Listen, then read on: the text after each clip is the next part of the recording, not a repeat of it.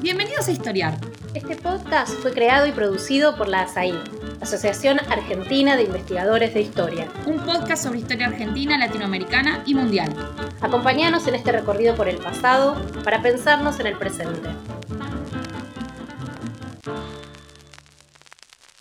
Bienvenidos a este episodio de Historiar. Hoy vamos a hablar sobre epidemias en la historia y principalmente epidemias en la historia argentina y para eso tenemos a dos grandes especialistas, historiadores los dos. Les voy a dar la bienvenida a Adrián Carbonetti y Maximiliano Fiquepron. ¿Cómo están? ¿Qué tal Camila? ¿Cómo estás? ¿Cómo estás Camila? ¿Todo bien? Muy bien, les presento a Adrián Carbonetti, es doctor en demografía, investigador del CONICET y profesor de la Universidad Nacional de Córdoba. Publicó muchos libros, pero uno de los últimos sobre el tema que nos compete hoy es Argentina en tiempos de pandemia, la gripe española de 1918 a 1919. Leer el pasado para comprender el presente junto a Dolores Rivero.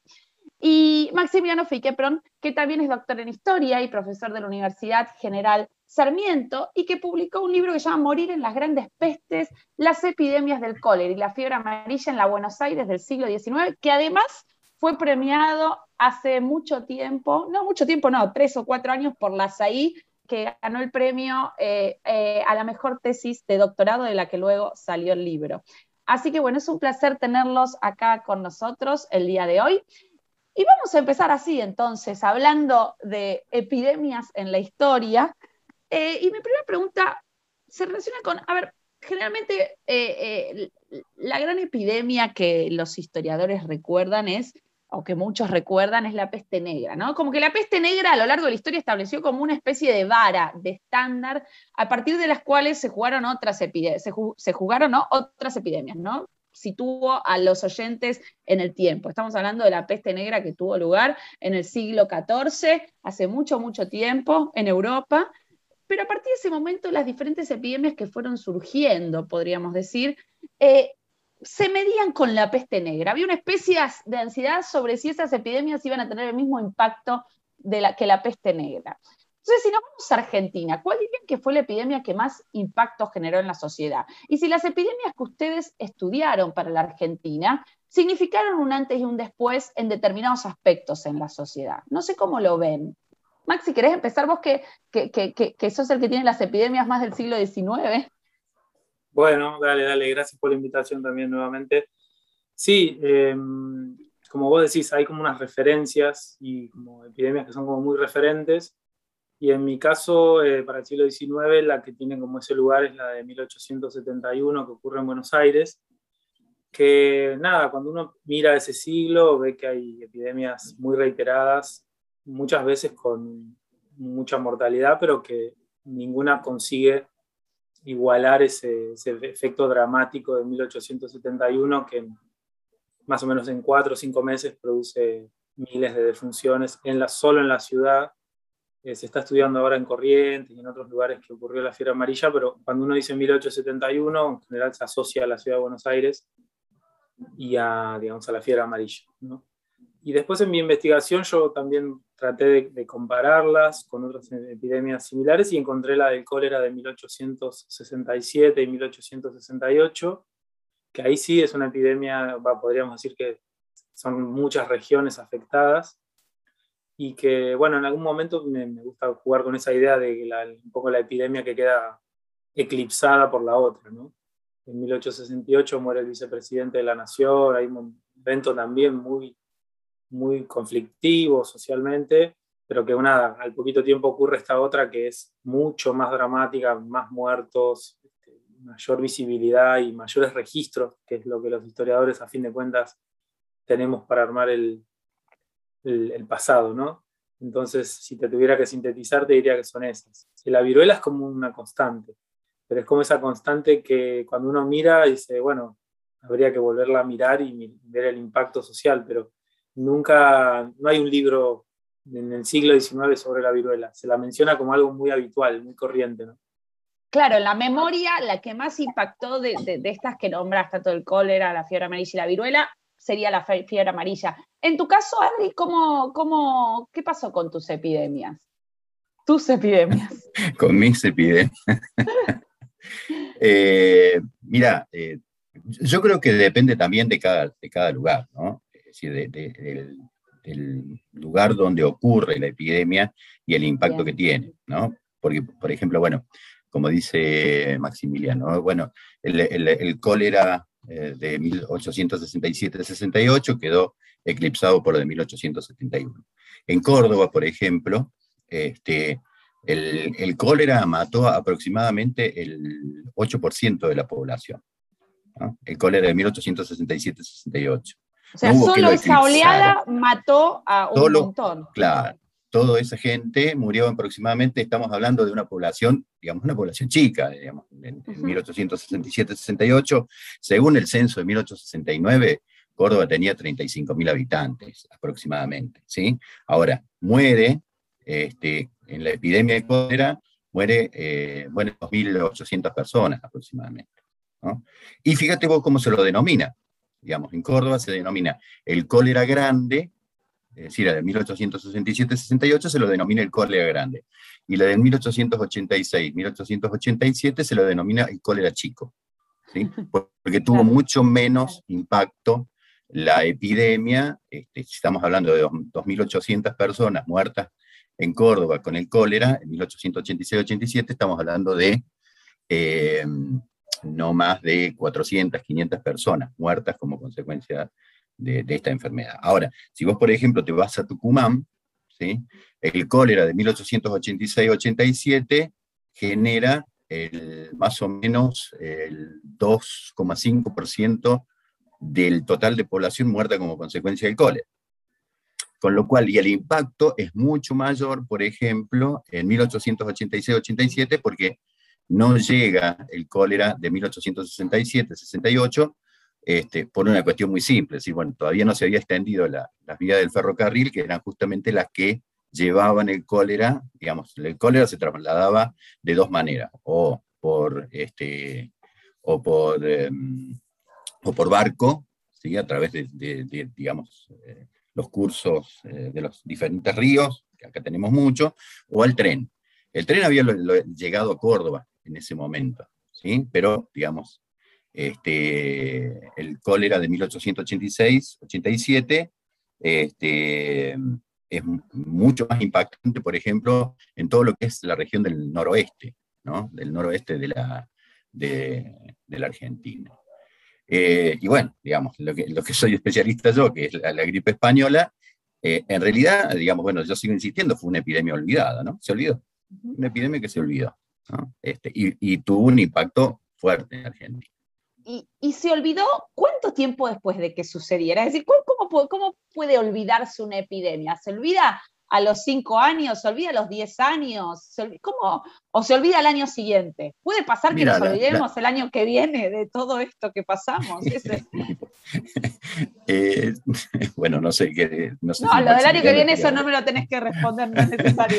No, este yo creo que tiene, hay muchas razones. El otro día, este, justamente charlando en una conferencia, me hicieron esa pregunta, en el tema este de por qué se olvidó. Yo creo que tiene que ver fundamentalmente con quienes hacían historia en ese momento, quienes hacían historia de las enfermedades en ese momento, eran los médicos. Y la epidemia de eh, gripe española representó un fracaso total para, este, para los médicos. Es decir, si uno lee, por ejemplo, eh, la, las conferencias en Buenos Aires, en la Facultad de Medicina de la Universidad de Buenos Aires, que se hicieron en noviembre de 1918, había una confusión total. Es decir, todo, el mundo estaba confundido, nadie tenía idea de qué podía llegar a ser, todos hablaban de una enfermedad que era misteriosa, unos creían que era la gripe de, este, de la gripe que venía todos los años, pero intensificada este, por cuestiones atmosféricas, otros decían que no, que, digamos, que, se trataba de un problema eh, de, otro tipo de gripes y que era eh, ocasionada, por ejemplo, por un bacilo. Eh, otros decían que, bueno, que no, que era la neumonía directamente, que no había gripe. Entonces era una confusión total. Y bueno, y, en realidad los que hacen historia, los que hacían historia en ese momento eran los médicos. ¿Y quién va, quién va a escribir sobre un fracaso? Eh, menos los médicos que en ese momento estaban en pleno proceso de este, legitimación de su profesión, ¿no? Entonces, eh, por eso se olvidó. Ahora, digamos, lo que nosotros estamos viendo hoy con el COVID es un gran triunfo de la medicina, ¿no? Es decir, un año, eh, al año nomás, ya tenemos, no sé, seis, siete, ocho vacunas dando vueltas, eh, una gran parte de la población vacunada, este, entonces, bueno, es, es un triunfo de la medicina. Entonces, bueno, se va a recordar seguramente. Buenísima la explicación. Me gustó lo del rol de los médicos y me gustaría compararlo con qué pasa con el rol de los médicos en el caso de la fiebre amarilla y el cólera, Maxi. ¿Cuál es el rol que juegan los médicos allí en aquel momento? Eh, porque Adrián nos hablaba de un fracaso, los médicos estaban perdidos, no sabía de qué se trataba esa enfermedad ni cómo, cómo tratarla. ¿Qué pasó en, en el siglo XIX, en tus epidemias? Y en el siglo XIX hay como que el fracaso es más cotidiano, yo te diría. El médico no tiene los saberes y las, terapias, la tecnología, terapias digo tratamientos, ¿no? Eh, para 1870 todavía estaba la teoría de, los miasmas o la teoría miasmática, tenía, tenía como todavía muchos adeptos y defensores. Si bien cuando uno mira la biografía de Pasteur, uno ve que bueno, en la década de 1860 es el descubrimiento y todo, eso va a demorar décadas en, Solo para aclarar, ¿qué es eso de los miasmas? Para la gente que te está escuchando, ah, ¿qué es esa, la teoría de los miasmas? La teoría de los miasmas explicaba las enfermedades como producto de la conjunción de factores geográficos, climáticos, ambientales, las, las fiebres del Ecuador, por ejemplo, la humedad del suelo, diferentes como este, elementos que conjugados generaban enfermedades, como una especie de, ecosistema, podríamos decir, ¿no? También podía ser producto de basura o producto de animales en putrefacción o, esa descomposición, ¿no? el, acercamiento a eso podía generar miasmas, que es básicamente la idea es como un efluvio, una especie de, de sudoración, excreción o algo que está en el aire, está como en el ambiente, y que te ataca a vos y a otros. Es decir, explicaría de esa manera por qué se enferma mucha gente de lo mismo, ¿no? No tenía mucho más fundamentos para explicar por qué algunas enfermedades sí y otras no, por qué, este, no sé, por qué algunos momentos del año, por qué, ¿no? Este, como el, movimiento ¿Y los médicos escribían estas teorías o estas ideas o creían en ellas? Sí, un poco de todo. Era una formación académica también. Estaba con las tesis de doctorado, vos encontrás como formas y formas de explicar las enfermedades en torno a eso, ¿no?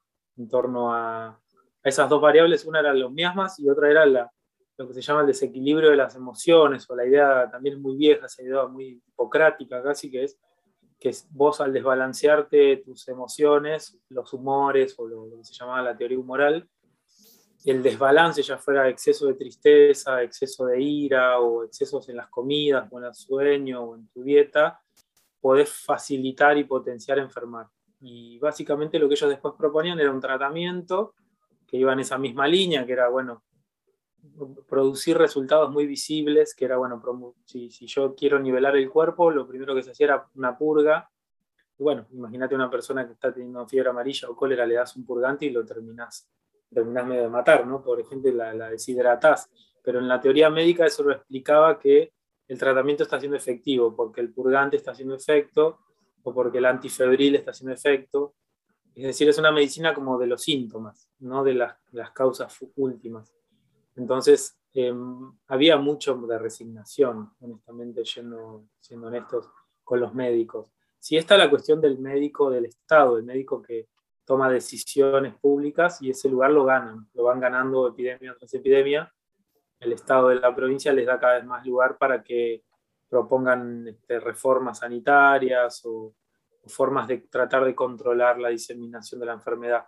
Pero yendo a lo que decía Adrián, de que, fue un fracaso médico, en el caso de por qué fueron recordadas, yo creo porque queda en manos de otros actores, que son los redactores de los periódicos, escritores, el propio Blanes con el cuadro, eh, son los que motorizan eh, artefactos de memoria, mientras otros lugares no, suelen hacerlo.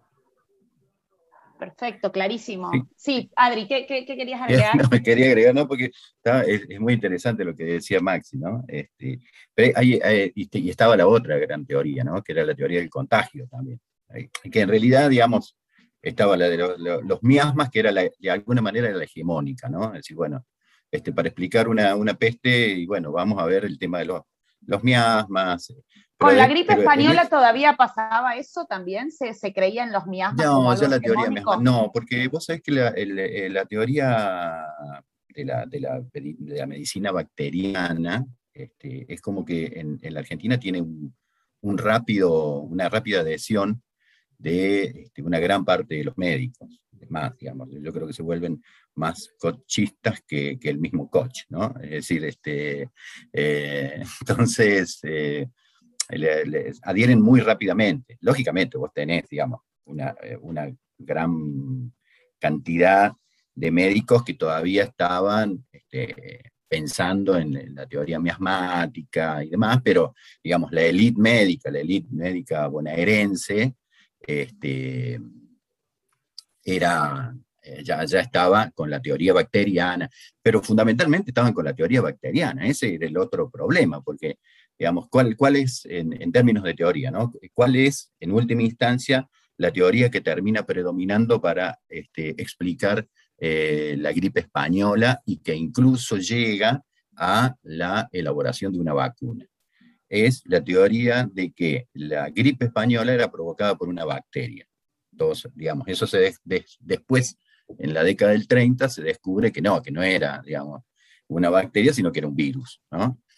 Este, entonces se creía que la bacteria, eh, el, el, bacilo influenzae o el bacilo de Pfeiffer, quien fue quien, el médico alemán que lo descubrió.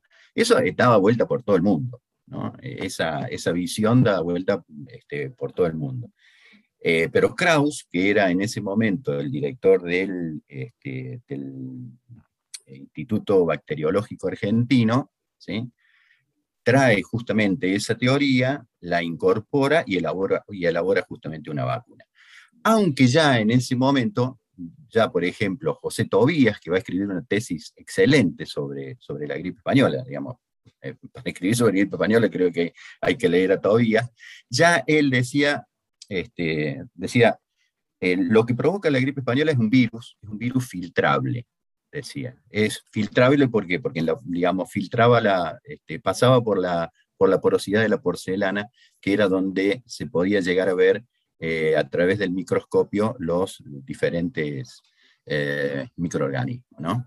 Eh, entonces, de alguna manera había ciertas, había dudas, pero ya no la, la teoría este, de, las, de los miasmas, y la teoría del contagio, pero es una teoría del contagio muy, rudimentaria, ¿no? Como la conocemos hoy. Eh, era, el contagio era a través del contacto, ¿no? Usar ropas de enfermo, este, eh, que un enfermo te toque, esa era de alguna manera la teoría del contagio. De todos modos, digamos, yo este, con María Laura Rodríguez y, Dolores Rivero hicimos un trabajo sobre las tesis eh, acerca del cólera, sobre tesis acerca del cólera, eh, de, dos médicos, eh, y bueno, digamos, en ese momento también la teoría, de, la teoría del contagio y la teoría eh, de los miasmas también era puesta en duda, ¿no? Decían, bueno, acá no hay demostración científica, este, hay serios problemas, este, uno era segura y el otro no, no lo recuerdo, pero, pero digamos, los dos, los dos médicos que nosotros comparamos decían, miren, pueden ser los miasmas, pero también puede ser el contagio. ¿no? Y, el, y el otro te decía, sí, es el contagio, pero posiblemente también sean los miasmas. Había como muchas dudas, lo que sí se ponía mucho el acento en las medidas, ¿no? las medidas públicas, las medidas de higiene. Entonces, los miamáticos, ¿qué hacían? Este, los que eran partidarios de la teoría de los miasmas, ponían mucho el acento en la cuestión ambiental, ¿no? es decir, tenía que haber un aire puro, limpio, que como decía Maximiliano, este, las enfermedades, las eh, basuras, los, los malos olores eran los que generarían de alguna manera estas. Eh, y después los, del contagio eran mucho más partidarios, los contagionistas eran mucho más partidarios de las cuarentenas. Es decir, bueno, no, hay que encerrarlos para que, digamos, no se expandan. Me, ahora voy a volver a esto que estás diciendo porque me interesa particularmente pero quería hacerte una pregunta sobre algo que dijiste. ¿Se creó entonces en el 18 o el 19 una vacuna y se aplicó? Y no sirvió para nada. Sí, en 1918-19, no lo sabemos. No lo sabemos. no, no, se aplicaron, en el mundo se aplicaron. Vos sabés que se elaboraron vacunas, bueno, hay trabajos de Early, por ejemplo, para Estados Unidos, donde dice que sí se aplicó. No se aplicaba a toda la población, pero a una parte de la población, la que la podía comprar y qué sé yo. Este, en, Inglaterra también se aplicó a una gran cantidad de gente en el ejército. En Francia también, acuérdate que es durante la Primera Guerra Mundial, ¿no? El tema es que, digamos, la teoría era que la gripe era, era eh, provocada por el bacilo influenza pero que además venía asociado con otros bacilos como el neumococo, que era el que te generaba la neumonía. ¿sí? Entonces, se cree que pudo haber tenido algún tipo de, este, de efectividad la vacuna, porque al contener el bacilo de la neumonía, que ahí sí, digamos, le estaban pegando, al, tener, eh, digamos, al generar un, un vacilo eh, con agresividad disminuida, ¿no? Es decir, este, provocaba de que la, la, enfermedad, que era la neumonía, que era la enfermedad que aparecía como consecuencia de la gripe, no apareciera. Entonces pasaba como una, como una especie de gripe, ¿no? Hay algunos, eh, una gripe, digamos, digamos, una gripe severa, pero una gripe al fin. Eh, hay algunos trabajos que se hicieron eh, en Estados Unidos que mm, tienen esa hipótesis. Realmente no se sabe. Acá en la Argentina se llegó a aplicar más o menos en 2.000, 3.000 personas. ¿no? Eh, no pasó la etapa de prueba porque el problema es que no se prolongó en el tiempo la, pandemia, entonces este, no se pudo terminar de aplicar. Pero se llegaron a elaborar eh, cerca de 67 mil dosis de vacuna. Se aplican, lo mismo que suero, también se elaboraron sueros, este, eh, fracasó el suero. La vacuna, según Kraus, este, era buena, ¿no? Este, se aplicó incluso a la, población carcelaria en Sierra Chica interesantísimo. Eh, no, te desconocía completamente lo de la vacuna. Em, eh, y ahora me gustaría, vos adelantaste algo ya, Adrián, recién, eh, y Maxi también adelantó algo, pero me gustaría ir específicamente al rol del Estado en cada una de estas epidemias, ¿no? ¿Qué medidas toma el Estado? ¿Qué hace el Estado? ¿Cómo son recibidas las medidas que toma el Estado para evitar la epidemia? ¿Qué pueden contarnos? Maxi, no sé si quieres empezar con, la fiebre amarilla y el cólera. Bueno, sí, em, el Estado el que yo más miré es el Estado de la municipalidad, de la ciudad, aunque el Estado nacional tenía jurisdicción sobre los puertos, y ahí recaían las primeras medidas, ¿no? que eran las, las cuarentenas más clásicas. ¿no? La palabra cuarentena hoy hay que explicar qué era y qué es hoy, ¿no? Este, pero entonces significa, significaba que si había algún caso sospechoso en alguna de las embarcaciones que llegaba, o salía del puerto, por ejemplo, de algún puerto de Brasil y ya tenía un caso sospechoso, al llegar acá iban a entrar un inspector a revisarlo con un médico y constatar efectivamente que, bueno, que ese caso fuera, no fuera un caso que se volviera epidémico, eh, certificar si hubo una defunción, cómo era esa defunción, y después pasar un periodo de, digamos, de, cuarentena que es para ver si aparece algún caso nuevo. Entonces esas personas están ahí, ¿no? No, no pueden ingresar todavía, no pueden bajar del puerto a la ciudad. Eso por un lado, la, primera y más rápida medida, más clásica, ¿no? que viene de, como vos hablabas de la gripe, de la peste negra, perdón, viene de ahí, ¿no? la, la cuarentena y todo eso. Y después lo que hace el Estado de la ciudad, pero que es algo que también veía en el caso de Corrientes, lo, lo vi, lo que suele hacer es crear, eh, bueno, formas de asistencia, empezar a atender a los enfermos, crear lazaretos para llevarlos y tratar de cuidarlos y paliarlos con con esta medicina que sabíamos que no, iba a dar resultados muy exitosos, pero bueno, era una primera medida clásica. Eh, organizar una, especie de distribución de roles en, distintos lugares de la ciudad. En el caso de Buenos Aires se llamaron comisiones de salud, es decir, cada parroquia, de, que era una división administrativa de la ciudad, tenía una comisión de salud que se encargaba de eh, tener un par, de inspectores que iban casa por casa viendo si había en casos nuevos o no, denunciados, pues la, gente no denunciaba los casos, sino que había que, declararlos a través del médico y constatarlos. Eh, tomaba acciones como desalojar conventillos o lugares que se consideraban insalubres y comenzar a tratar de asistir a, los, las personas que quedaban en la calle, porque una vez que ¿no? el, hecho de desalojar un conventillo significaba dejar capaz a 80, 100 personas en la calle, entonces eh, hay dos o tres comisiones que han dejado memorias escritas que están en la Biblioteca Nacional, si algún día abre la biblioteca y se puede ir a verlas, son súper interesantes.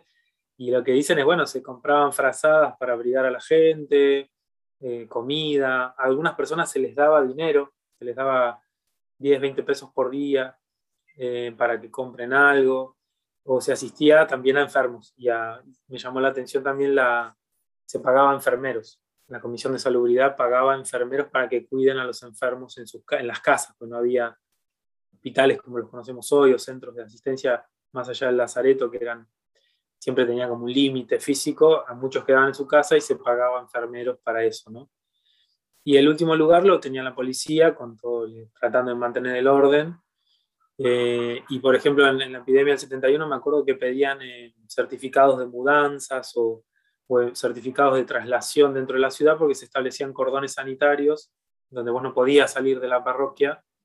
Entonces, los certificados de mudanza era porque había robos. Entonces, si vos veías a dos personas sacando cosas de una casa, tenían que tener un certificado de mudanza si no eran ladrones y la policía los podía detener y los podía llevar. Entonces, como muchas capas, ¿no? muchas medidas que confluyen, pero lo primero que yo vi es como una descentralización. El Estado municipal se apoya en los civiles que tomaban algunas figuras vecinales, tomaban como ese rol y le rendían cuentas. Después vos ves el parte de miles de pesos que gastaban, los tenían que rendir peso por peso y lo pagaba finalmente la provincia de Buenos Aires con un préstamo que le hizo a la ciudad. Y, cuando hablabas recién de, cuarentena y nos explicabas las diferencias, entonces en esa época no cerraban, por ejemplo, locales o, lugares, o sea, se cerraban los barrios y no te podías mover del barrio, pero fuera de eso no, se cerraba algo. sí, escuelas, teatros, todo eso había, la prensa lo dice, salen los edictos municipales que dicen que sí, no se van a hacer funciones de los teatros, las escuelas, las pocas que había, cierran, los comercios están abiertos, pero después empiezan a cerrar porque la gente, sobre todo en estas epidemias que te digo, se va de la ciudad, entonces quedan abandonados los, comercios. Eh, se piden permisos después para entrar a los comercios y la municipalidad le paga todo lo que tiene ahí adentro, ¿no? Al, comercio, si es un comercio de bienes generales, la municipalidad se los, se los expropia, los utiliza y después le paga al dueño eh, de, de ese comercio, hubo algún que otro caso que me acuerde registrado, eh, pero sí, sí, se cierran muchas cosas por ordenanzas y otras por la propia crisis, eso también, como, son dos como cosas que pasan en paralelo. Perfecto, clarísimo. Y, en tu caso, Adrián, ¿qué, medidas tomaba el Estado o tomó el Estado frente a la gripe española? Eh, ¿Se parecían a las que contaba recién Maximiliano? Sí, digamos, eh, eran medidas parecidas, pero digamos, me parece que ya eh, entrado el siglo XX el, sistema de salud se había complejizado bastante. No obstante, este, digamos, para la época y para las características epidemiológicas que tenía la Argentina, todavía se trataba de un sistema muy fracturado, es decir, muy fragmentado. Es decir, vos tenías en ese momento, por ejemplo, aquel que se ocupaba de la salud era el Departamento Nacional de Higiene mientras que las provincias tenían secretarías o consejos provinciales de higiene. Entonces, eh, el Departamento Nacional de Higiene, junto con la Salud Pública, por ejemplo, de Buenos Aires, tenían contacto muy directo con la Presidencia de la Nación. La Presidencia de la Nación recibía informes constantes que le llegaban de otros lados, por ejemplo, con el caso de la gripe española, les llegaban desde Río de Janeiro, de Barcelona, de Viena, llegaban diferentes eh, informes diciendo, miren, acá esto es un desastre, este, tengan cuidado allá en la Argentina. hay que recordar que acá a la Argentina llega en la, en la primavera de 1918, más o menos en, en septiembre. ¿no? Entonces, este, el Departamento Nacional de Higiene, ¿de qué se ocupaba? Se ocupaba fundamentalmente de la ciudad de Buenos Aires, ¿sí? junto con la salud pública, con la asistencia pública, y los eh, territorios nacionales, que prácticamente en ese momento todavía estaban bastante despoblados, había muy, muy, poca, eh, muy poca gente. Mientras que los, los las provincias tenían sus consejos provinciales de higiene o secretarías de higiene. ¿Cuál es el problema? Había este, problemas de comunicación, ¿no? Es decir, bueno, entonces el Departamento Nacional de Higiene, a partir de los informes que llegaban, enseguida tomaba medidas junto con este, la asistencia pública, en la Ciudad de Buenos Aires estaba bastante protegida en ese sentido. ¿En qué consistían? Bueno, consistían en eh, cierre de las escuelas, este, cierres de bares, que bueno, este, yo creo que en alguna vez te conté, digamos, que provocaba cierre de bares hasta una hora, que provocaba, provocó, por ejemplo, la marcha de las antorchas, que era una protesta de los noctámbulos, que estaban enojados porque les cerraban, cerraban por ejemplo, los, este, las, eh, los bares, ¿no? Donde querían ir a, bueno, tomarse un whisky, una cosa así. claro, los noctámbulos son los que les gusta la noche. Los que les gusta la noche y de repente a las 11 tenían que volver a su casa a dormir. Ese era el problema. Y en, Buenos Aires había muchos noctámbulos en aquella época, ¿no? Este, y, bueno, y eso genera este, esta, esta cosa, ¿no? Este, hay que incluso Caras y Caretas saca una, una caricatura con, con este, reflejando un poco esa, eh, esa marcha, ¿no? Eh, bueno, desinfección este, de, diferentes medios de transporte, cierres de teatros, cierres de cine. Eh, hay como una serie de, digamos, es muy parecido en todo caso a, lo que estaba contando Maximiliano. ¿no? El problema fundamental es que esas medidas llegaban bastante más tardías a las provincias. ¿Por qué? Porque las provincias, para enterarse de lo que pasaba, enviaban delegados a las, este, a la ciudad de Buenos Aires, que se enteraban, volvían a la provincia y ahí contaban y qué, qué es lo que se podía hacer. Bueno, cuando llegaban ya la enfermedad, que viajaba mucho más rápido que los trenes y que los médicos y todo eso, llegaba mucho más rápido y ya la enfermedad estaba instalada y, digamos, bueno, se había generado justamente eso. Eh, también se, en, en, las provincias también se hacía lo mismo. Este, se hacía exactamente lo mismo, cerrar bares, este, tratar de cortar la cadena de contagio. Ahora, vos tenías también como una especie de contracorriente, ¿no? Es decir, bueno, así como acá en, el COVID, digamos, con el COVID existieron los eh, anticuarentenas, bueno, eh, digamos, allá también existieron en aquel momento en Buenos Aires en las provincias, también existieron los, este, los antimedidas, ¿no? Entonces, este, bueno, estaba esto, por ejemplo, la marcha de las antorchas, que generaba una multitud de gente que iba este, en protesta, pero también en Salta, en Catamarca, en La Rioja, en Córdoba, este, en plena pandemia se hacían procesiones. ¿no? ¿Por qué? Porque bueno, había también toda una mirada, especialmente de los sectores populares y los sectores sociales mucho más cercanos a la iglesia, que digamos, en, en, la, en Córdoba, por ejemplo, eran muchos, pero también este, en Salta, en Jujuy, tenías una, gran cantidad de sectores cercanos a la iglesia que seguían viendo este, a la enfermedad como, digamos, como se lo veía en la de media, ¿no? Es decir, bueno, esto es un castigo divino por los pecados públicos y los pecados privados, entonces hay que hacer una procesión a tal virgen, ¿sí? Para que, este, digamos, Dios perdone todos los pecados y nos saque este rayo, eh, este rayo mortal que nos, está matando a todos. Eh, entonces, digamos, las medidas, este, sí, eran estas, ¿no? Pero también, digamos, eh, un poco eh, lo, que observaba Maxi, ¿no? Es decir, el tema este, por ejemplo, una de las medidas que eran individuales y que se tomaban en la sociedad era la huida al campo, ¿no? Entonces, por ejemplo, ¿qué, sucedió? ¿Qué, sucedía en, en noviembre de 1918? En el diario La Nación sale un, este, un pedagogo, ¿sí? diciendo, bueno, que tenían que terminar las clases y que la gente, y los chicos, los, este, los chicos ricos con sus padres debían irse, este, debían irse afuera de la ciudad, se tenían que ir al campo, este, eh, así no, no, se contagiaban. Eh, no decía absolutamente nada de qué podía pasar con los pobres, ¿no? que se debían quedar en la ciudad. Eh, entonces, este, tenían como, en ese sentido, tenían como por un lado, entonces, cortar la cadena de contagios, pero, y por otro lado, este, bueno, esta, esta cuestión de una, eh, una, una, especie de salvavidas individual.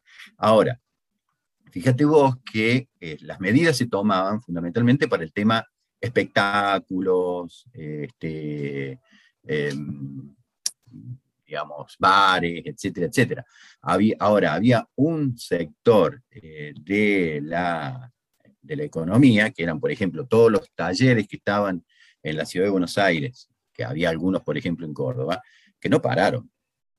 Y que en ese momento el Departamento de, Trabajo ¿sí? sacó un decreto o una resolución diciendo que, bueno, que todas eh, las fábricas que este, pasaran el 30% de ausentismo como consecuencia de la gripe, eh, debían, debían cerrar. Por supuesto que ninguno de los dueños decía que había pasado el 30%, entonces todos los talleres continuaron. Ahora, había un fuerte ausentismo, ¿no?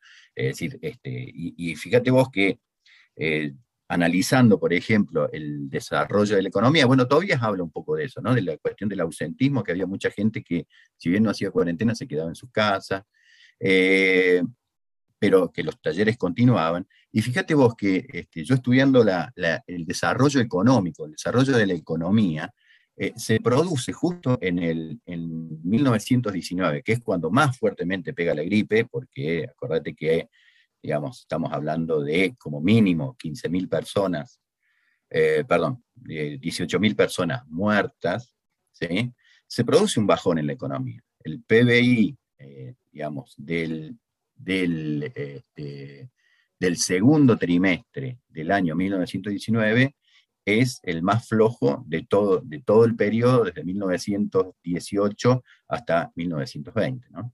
O sea, tuvo un impacto. Espectacular, eh, clarísimo. Y, un poco lo que quiero preguntar ahora como última pregunta, está un poco relacionado con lo que venías diciendo o, me surge también de lo que venías diciendo, Adrián, y esto es para los dos. Eh, un poco me gustaría saber eh, qué huellas dejaron estas epidemias, qué impactos, qué enseñanzas, qué huellas en, los imaginarios, en la vida social, en las, bueno, vos recién hablabas de cuestiones económicas, Adrián, eh, ¿Qué aprendizajes para el Estado o para las instituciones, que es algo que recuerdo que vos has marcado, Maximiliano, ¿no? Eh, ¿En qué sentido hubo un antes y un después de estas epidemias en diferentes aspectos que ustedes prefieran eh, remarcar, ¿no? Si querés empezar, Maxi, con, las del siglo XIX. Bueno, em, sí, muchas cosas para hablar.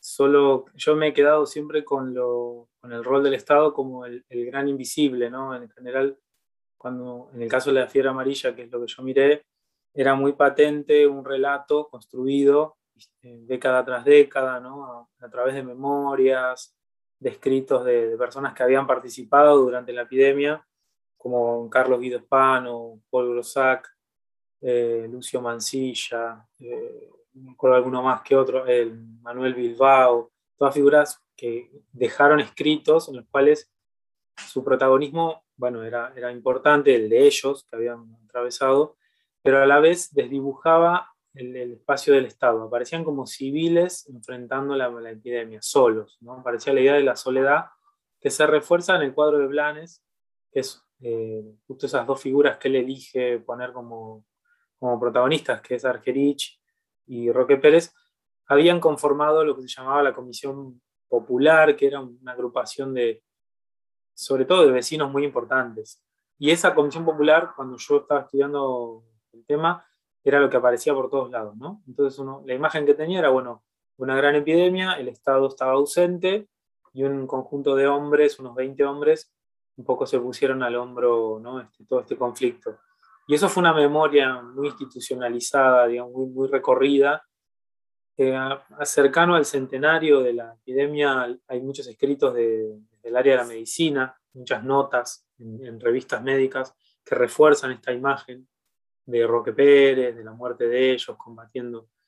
Eh, y entonces ahí es donde, en torno a las enseñanzas, aparecería una enseñanza muy clara que es, bueno, necesitamos estos héroes civiles, ¿no? Este mensaje cívico. Pero después cuando uno mira documentos, y tuve la suerte de encontrar mucha documentación, el Estado también hizo bastante y lo que apareciera también como una enseñanza del Estado, un aprendizaje más que una enseñanza, sobre cómo lidiar con estos problemas. eh, también es un dato que después de 1871 no hubo otra epidemia similar en esa magnitud, con ese nivel, digamos, de, impacto en, cantidad de funciones, en la necesidad de abrir otro cementerio, por ejemplo, ¿no? que es algo que se suele asociar mucho el, nacimiento de Chacarita como por la necesidad de la cantidad de muertos que hay. ¿no? Entonces, en ese sentido, el Estado aprende, crea instituciones que después van mutando, como hace el Estado siempre, ¿no? El Lazareto San Roque se termina transformando en el Hospital Ramos Mejía, en el actual Hospital Ramos Mejía, y, podríamos seguir por esa línea, pero aparecen como instituciones que se refuerzan un poco al calor de la crisis y quedan lo que es la gestión, ¿no? Finalmente gestionar un conflicto y el desafío de que no vuelva a ocurrir es todo un aprendizaje, así que ahí yo marcaría un antes y un después. Y después hay, hay, dos o tres cosas que yo las estoy mirando ahora, que es, bueno, me lo dicen una y otra vez, que es que, bueno, por la epidemia de fiebre amarilla la gente dejó de vivir en el sur y las familias se mudaron al norte de la ciudad. Lo cual no se puede chequear con datos históricos. Eh, eh, lo que yo detecto es que es como una especie de una memoria popular. Todavía no tengo cuándo se forja esa memoria. Yo te diría que después del centenario de la, de la Revolución de Mayo, 1910 en adelante, que es eh, la idea esa de, una mudanza de las élites del sur al norte producto de la epidemia. Y lo que los especialistas te dicen es que eso es más que nada a partir de la gran inmigración de 1880, 1890, que las familias de las élites se van al, norte y se vuelve el norte conspicuo y, y ese norte como este, pipí cucú, como decían. ¿no? Este, entonces, eso no ocurre con la epidemia, pero se le pide a la epidemia, yo creo que es esta mi hipótesis, a la epidemia se le pide que la, alta mortalidad transforme dinámicas sociales. Y no pasó.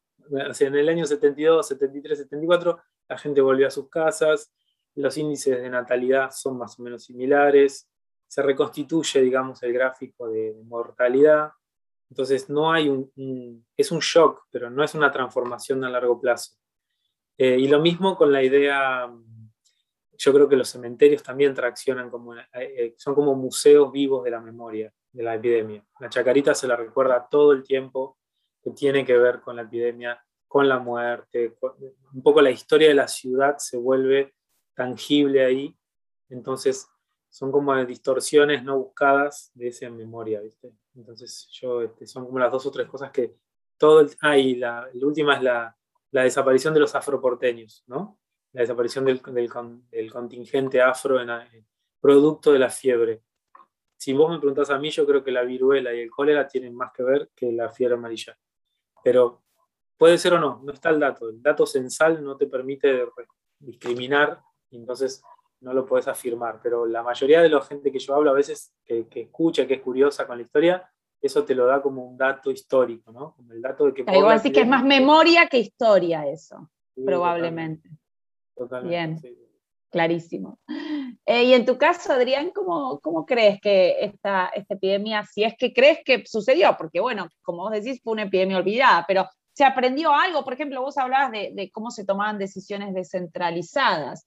Eh, bueno, ¿se aprendió de eso? De que las provincias llegaban tarde a las decisiones. ¿Se aprendió de algo? ¿Se ¿Quedó alguna huella? Eh, ¿Cómo lo ves? Sí, mira, em, indudablemente que sí se aprendió eh, de, esto, ¿no? Es decir, es más, eh, hubo posteriormente, allá por 1920, hubo un proyecto que no cuajó de, conformar una secretaría a nivel nacional de, de salud, ¿no? Es decir, que fuera más allá de lo que era el Departamento Nacional de Higiene. No cuajó, no cuajó en el Congreso. Este, yo creo que sí, que, digamos, a ver,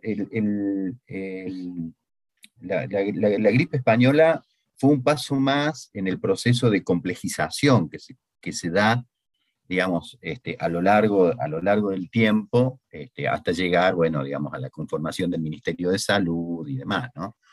Eh, pero también, también como, dice, como decía Maximiliano, decir, no, no hay este, eh, no hay que pensar que, bueno, que hubo un cambio social como consecuencia de, este, de, la, de la gripe española. Es la gente volvió a sus lugares. Este, sí, durante la gripe, eh, por ejemplo, en Salta, se produce este, una, una mortalidad altísima y además cae la tasa de natalidad.